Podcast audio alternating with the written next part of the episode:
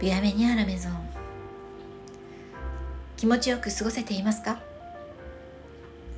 ？31回目の配信千春メガヘルツ。パーソナリティの斉藤千春です。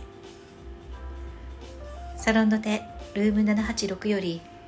今日も楽しくトークをお届けしてまいります。最後までお付き合いいただけたら嬉しいです。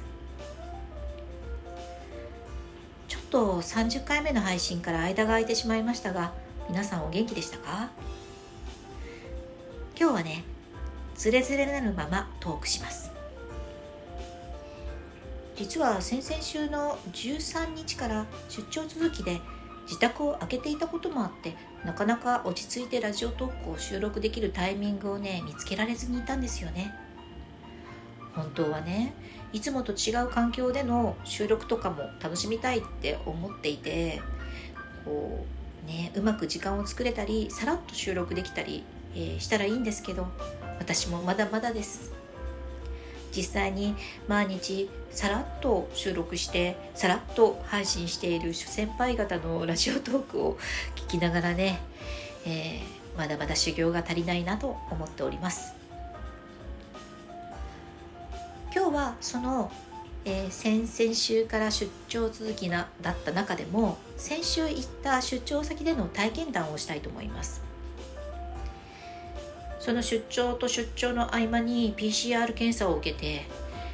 まあ実際に行く直前に出た陰性証明を持っての訪問だったんですけど三重県の鳥羽市、えー、鳥羽市にある答志島というところに行ってきました。そもそも鳥羽市鳥羽市ってどこ？って思う方もいらっしゃるかと思いますが、えー、日本一の天の町海の女と書いたあの海女さんで有名な地域ということなんですね。まあ、そういう環境も手伝って、えー、この鳥羽市は世界で初めて真珠養殖に成功した地でもあるという場所そうあの有名な三木本の創設者。三木本、えー、さん、うん、のこの銅像なんかもね真珠島っていうところにあったりしました。これもね、えー、見てきましたけれども。三木本幸吉さんかな？うん。見てきましたよ。今回は、えー、宿泊が鳥羽国際ホテルというところに、えー、2泊3日で行ってきましたがこのホテルもね位置するこう場所も本当に風光明媚で部屋からの眺めはもう絶景でした。とても素晴らしい眺めで居心地もね抜群のホテルでしたよ。実際にこの答志島に行くのに前乗れ前乗りする形になるので、えー、ホテルに着く前にはね、えー、実は松阪牛も食べてきました、えー、三重県の誇るブランド和牛。松阪牛をねこう、まあ、食べさせてくれる焼肉屋さんでしっかりとこのお肉を堪能してえー、素敵な部屋に宿泊をして翌日投資島へということなんですけれどもこの答えに、えー、志すに島と書いた投資島は歴史的スポットが本当にたくさんあって、えー、鳥羽湾でも最大の島、うん、ということなんですね。実際に島歩きをさせてもらったんですけれどもこう本当に迷路のようになった路地をね散策するとたくさんの島文化に触れ合えましたね。鳥羽港から、え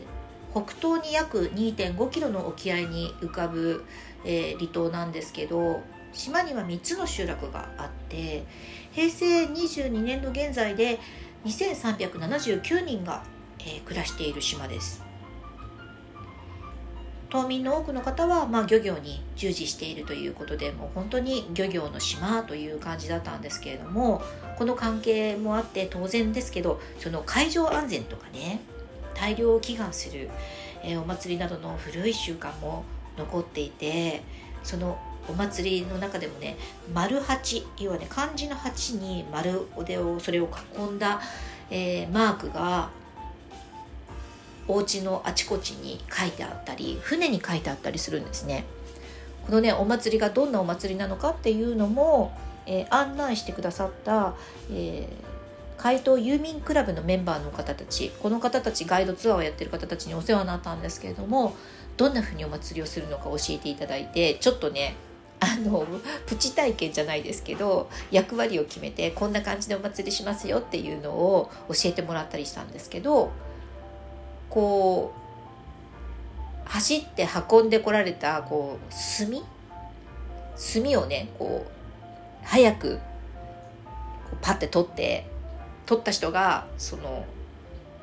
受け取った炭で、まあ、玄関とか船とかに目立つところにこう漢字の8丸って書いて、えー、その年の安全や大量を願うみたいなお祭りだったんですけどねなんかそういうのも あのちょっと説明が うまくいっていませんけれども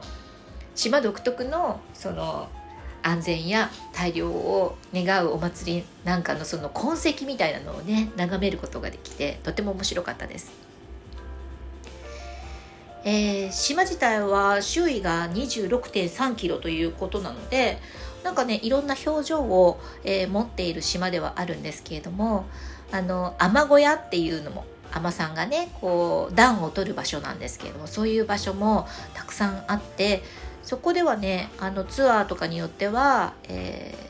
ー、さんとおしゃべりしながら新鮮な魚介を味わったりすることも、えー、できるみたいでまあなんかね現役の海さんからこう普段はなかなか聞けないような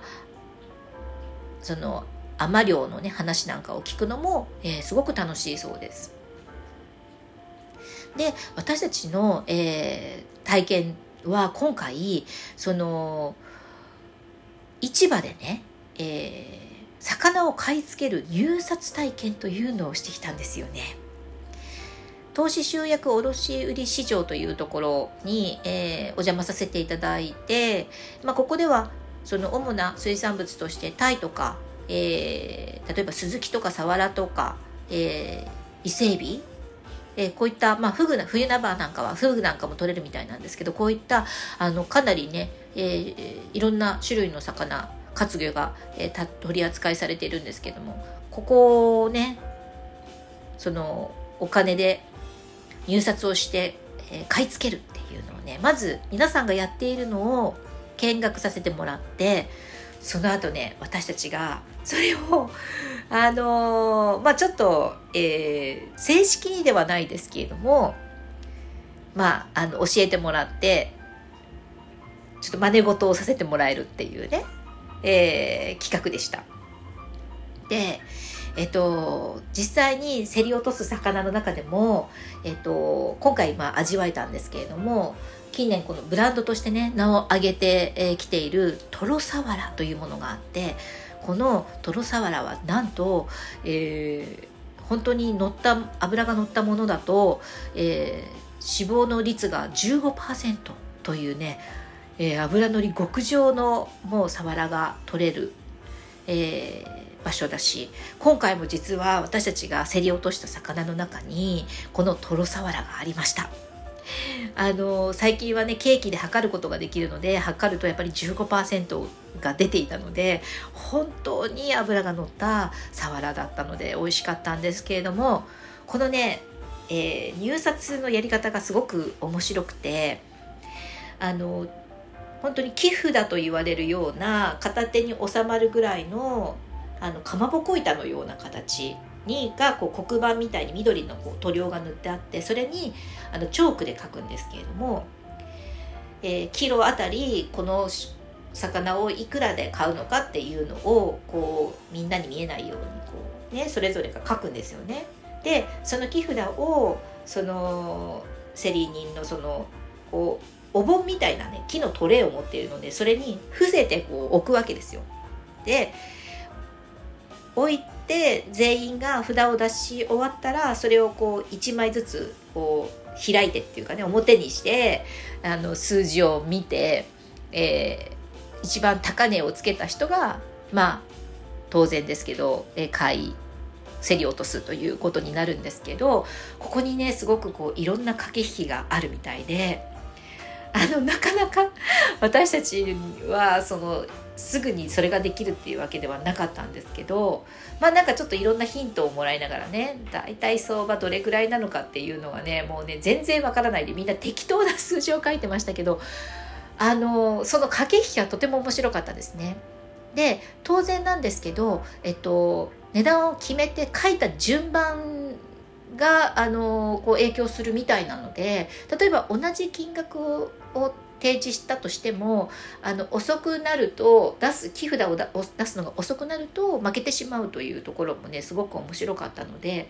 えー、何度も何度も、えー、いろんな魚を入札体験させてもらったんですけど